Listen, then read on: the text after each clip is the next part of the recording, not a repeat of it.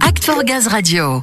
Allez, après avoir découvert l'astreinte de niveau 2 tout à l'heure avec notre premier invité dans notre première partie, eh bien, on retrouve à présent Samuel et notre second invité pour nous présenter la CTGV, autrement dit, cellule technique gaz vert. Messieurs, c'est à vous.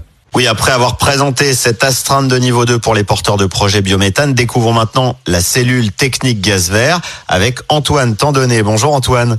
Bonjour. Alors vous êtes, et c'est tout frais, adjoint d'IM Pays de Loire, mais vous étiez jusqu'alors adjoint d'IM région Est Champagne. Vous la connaissez bien, donc cette CTGV. Vous pouvez nous la présenter en deux mots déjà? Alors cette cellule, elle est encore très récente. Elle a été créée officiellement le 1er décembre 2020 et elle est basée à Besanne, donc à côté de Reims. Elle est composée aujourd'hui de deux salariés qui sont dédiés à cette mission donc de biométhane. Alors quelles sont ces missions? Quel rôle elle doit assurer cette cellule?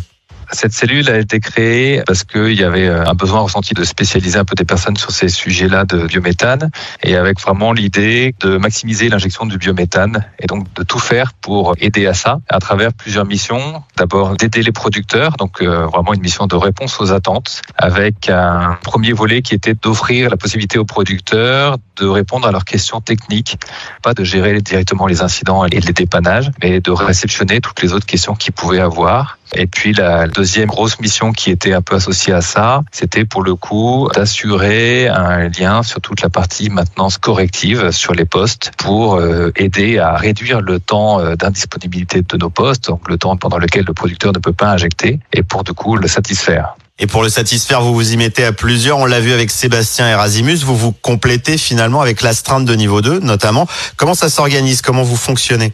Alors le choix qui a été fait sur la région Est, c'est de dire que l'astreinte N2 traite euh, les incidents euh, pour résoudre les problèmes de biométhane en dehors des heures ouvrables et que en journée, le premier niveau est assuré par euh, le BEC sur les IS et les dépannages. Et ensuite, si le BEC est trop chargé parce qu'il est en train de gérer d'autres incidents ou des concomitances, ou si la question côté biométhane devient trop complexe, la CTGV prend le relais et peut assurer l'ensemble de la prestation comme une astreinte N2, donc prendre contact avec le producteur euh, déclencher des actions correctives à distance, etc.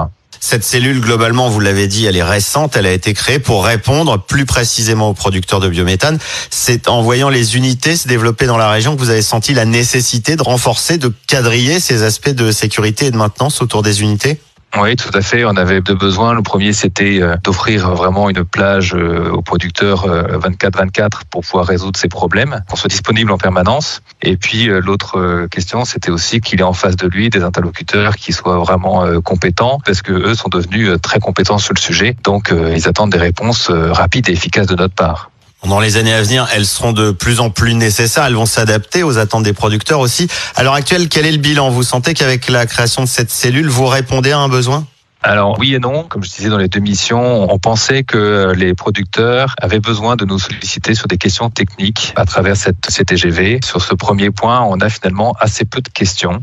On les avertit euh, avant chaque maintenance pour pouvoir échanger avec eux sur la coupure, pas coupure d'une maintenance, donc sur l'impact qu'ils vont avoir chez eux. Cette relation-là se passe euh, relativement bien et on a donc très peu d'appels en fait en direct des producteurs sur la cellule qui concernent ces aspects-là. Les questions qu'on a qui arrivent en cellule sont finalement très en lien avec un incident qui est en cours où là les producteurs ont besoin de réponses précises, rapides comme je disais tout à l'heure. Et donc du coup notre besoin qu'on imaginait au début bah, se transforme. Cette cellule devient de plus en plus une cellule vraiment de traitement d'incidents, de traitement de correctif et de moins en moins un point d'entrée euh, pour les producteurs. Et son fonctionnement, il va évoluer, s'adapter. L'objectif, c'est surtout de réduire ce taux d'indisponibilité, que les unités soient à l'arrêt le moins longtemps possible. La cellule, elle permet ça, d'identifier les problèmes et de renforcer les méthodes de résolution. Euh, complètement. Sur chaque incident, on fait une analyse, bien entendu, de ce qui s'est passé, la cause, les actions mises en œuvre. Donc ça, ça fait partie du travail de la CTGV, qui est de collecter ces informations, de collecter aussi le temps de coupure, pour voir après qu'est-ce qu'on peut faire pour euh, améliorer, pour être euh, plus réactif à la fois sur la cause et puis sur le traitement qu'on a fait en interne GRDF ou avec nos prestataires. Et puis peut-être demain de pouvoir modifier peut-être les marchés pour être plus réactif lorsqu'on a un prestataire qui doit venir faire un correctif. Voilà, tout un travail un peu d'analyse qui, on l'espère, pourra déboucher sur des actions concrètes, toujours au service de réduire ce temps de coupure des postes. Oui, c'est l'une des grandes priorités avec la sécurité, bien évidemment. Merci Antoine de nous avoir présenté cette cellule technique gaz vert. Bah, merci à vous.